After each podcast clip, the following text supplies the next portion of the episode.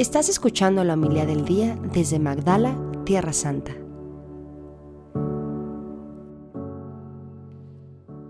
En aquel tiempo Jesús dijo al jefe de los fariseos que lo había invitado a comer. Cuando des una comida o una cena, no invites a tus amigos, ni a tus hermanos, ni a tus parientes, ni a los vecinos ricos, porque puede ser que ellos te inviten a su vez, y con eso quedarías recompensado. Al contrario, cuando des un banquete, invita a los pobres, a los lisiados, a los cojos y a los ciegos, y así serás dichoso, porque ellos no tienen con qué pagarte. Pero ya se te pagará cuando resuciten los justos. Palabra del Señor. Gloria a ti, Señor Jesús.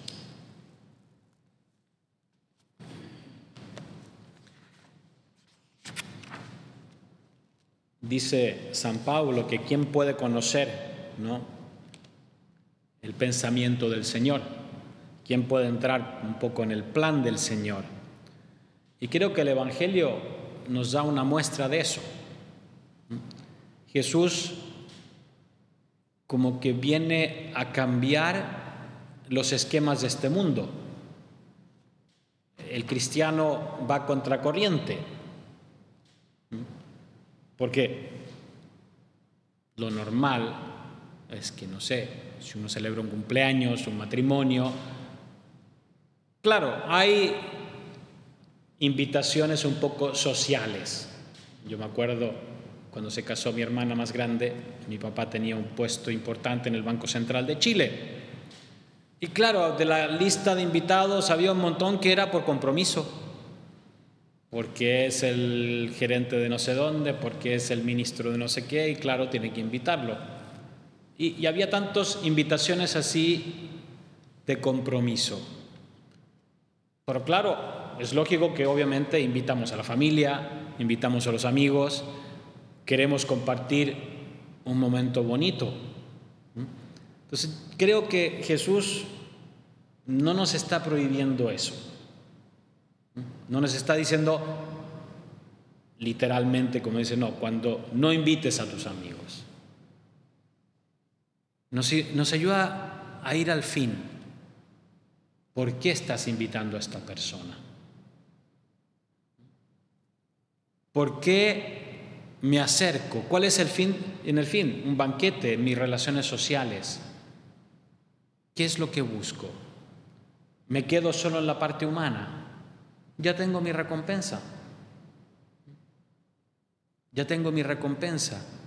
Lo que me está invitando Jesucristo al cambiar los esquemas es a entrar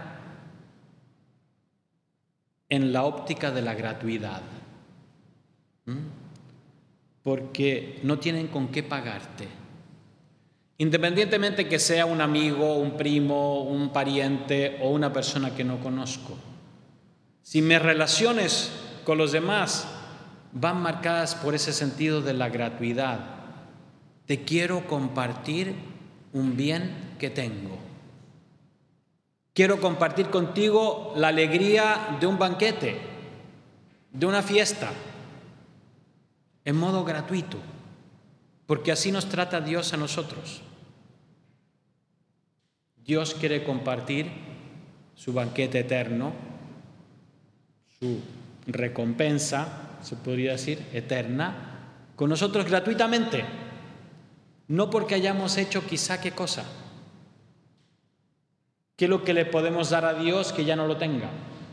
Como para que Él se sienta obligado a retribuirnos. Él se dona gratuitamente y nos invita a esto. Yo creo que eso es lo que está detrás de este Evangelio. Que en mis relaciones prime la gratuidad. Y por eso lo deja tan claro Jesús. Invita a los cojos, ciegos, lisiados, pobres, porque no tienen con qué pagarte. Ahí se manifiesta la gratuidad. Si no, Sí, ya tengo, dice Jesús, ya tienen su recompensa. Se queda ahí a nivel meramente humano.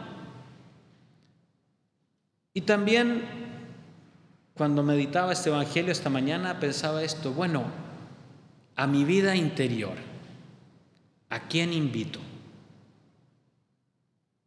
Al banquete de mi vida interior, ¿a quién le abro las puertas? En este mundo lleno de redes sociales, comunicaciones, mundo globalizado, qué fácil es invitar al que me puede dar una recompensa. Y llenar de mi vida interior lo que satisface mi curiosidad, mi morbosidad, y me da su recompensa, que se queda ahí, incluso en cosas lícitas. No estoy hablando de pecados que cualquier cristiano debería evitar. En cambio, cuando yo le doy espacio en mi vida interior a la oración, al encuentro con Cristo, al silencio, ahí es donde Cristo me recompensa. Y ahí se puede experimentar un poco el discernimiento de espíritus de lo que hablaba San Ignacio de Loyola. Cuando él meditaba al inicio de su conversión, y lo dice en su diario, ¿no? Leía los libros de caballería y que me, daban tanto satisfacción inmediata, pero después me dejaban vacío. Ya había quedado, esa era su recompensa. En cambio, cuando meditaba en las hazañas de los santos, decía que eso permanecía por mucho tiempo. Esa paz, esa serenidad interior permanecía por mucho tiempo. Y así me di cuenta cómo Dios me iba iba actuando en mí. Entonces, creo que estas dos ideas nos pueden ayudar para aplicar este Evangelio.